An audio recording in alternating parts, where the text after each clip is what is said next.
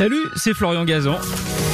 Tout l'été sur RTL, dans l'émission Ça va faire des histoires, on vous raconte des anecdotes incroyables, farfelues et parfois absurdes, tout ça dans la bonne humeur, et racontées par les meilleurs. D'ailleurs, je leur laisse le micro. RTL, Ça va faire des histoires. On y va, Jean-Sébastien C'est parti, première manche. On va parler de salle à manger parce qu'en France, la table, elle reste le meuble central de toutes les convivialités familiales, amicales, et elle n'a pas toujours occupé cette place essentielle. Au Moyen Âge, euh, la table c'était une simple planche hein, sur des tréteaux. Euh, on se la posait dans une pièce en fonction de la saison, la plupart du temps, de la luminosité, puis du nombre de personnes aussi qu'on voulait avoir à table.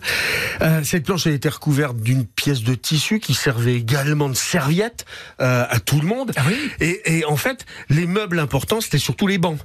D'où le mot banquet. Euh, L'autre meuble important, c'était le buffet. Et le buffet, bah, c'est toujours un meuble, mais c'est aussi l'endroit où on trouvait les plats lors d'une réception. Euh, dans notre pays, c'est qu'au milieu du XVIe siècle que la table devient un objet important dans, dans la société. Alors curieusement, la table pour manger, elle n'a pas entraîné l'apparition immédiate de la salle à manger. Chez les nobles, les repas étaient pris dans des antichambres ou bien dans des cabinets, pas au cabinet, hein, dans des cabinets. oui. Euh, pour le, le reste de la population, c'était plutôt à la cuisine euh, Ouais. ou autour du feu, dans c'est une sympa. salle commune. Le mot salle à manger, il apparaît au début du XVIIe, et c'est seulement à partir du XVIIIe, dans les milieux bourgeois des villes, qu'une salle est réservée au repas. Il fallait déjà avoir un grand appartement, une grande maison pour faire ça. Et à la fin du 19e, la salle à manger, elle s'est généralisée. C'est beaucoup plus tôt que la salle de bain, hein, quand même, en France. Faut le rappeler. C'est pas surprenant. Et la saga de nos repas, bah, elle était loin d'être terminée parce qu'une table, une pièce à manger, n'a pas généralisé, n'a pas généralisé l'utilisation euh, de la fourchette.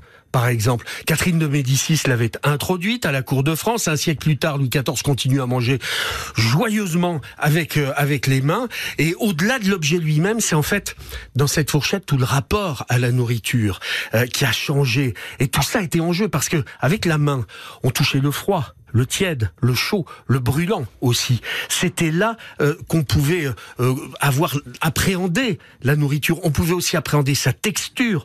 Aujourd'hui, il y a plein de chefs qui reviennent à ça, qui se, qui présentent des plats dégustés exclusivement avec les doigts, parce qu'on a les sensations des textures des aliments. Euh, ça donne un côté très sensuel à la nourriture. C'est pas aux voyageurs aguerris que Ah bah, vous on êtes. mange encore avec des Stéphane, mains dans beaucoup de pays. Il y a beaucoup de pays où Ah on oui. mange toujours avec une main, Une main, généralement. une main. Euh, et d'ailleurs, vous savez que la première salle à manger destinée à cet usage en Europe, eh ben, elle se visite en France, en Île-de-France, en Seine-et-Marne. Elle est à Champs-sur-Marne, cette Ah, salle à manger. mais j'ai habité une- Champs-sur-Marne. Ben voilà. Eh ben, fallait y Je aller. raconte mes histoires. oui, c'est la première salle à manger au château. Ouais, c'est la première qu'on peut voir qui a été destinée à cet usage. D'accord. Ah bah, formidable. Merci d'avoir écouté cette histoire. Retrouvez tous les épisodes sur l'application RTL et sur toutes les plateformes partenaires. N'hésitez pas à nous mettre plein d'étoiles et à vous abonner. À très vite. RTL. Ça va faire des histoires.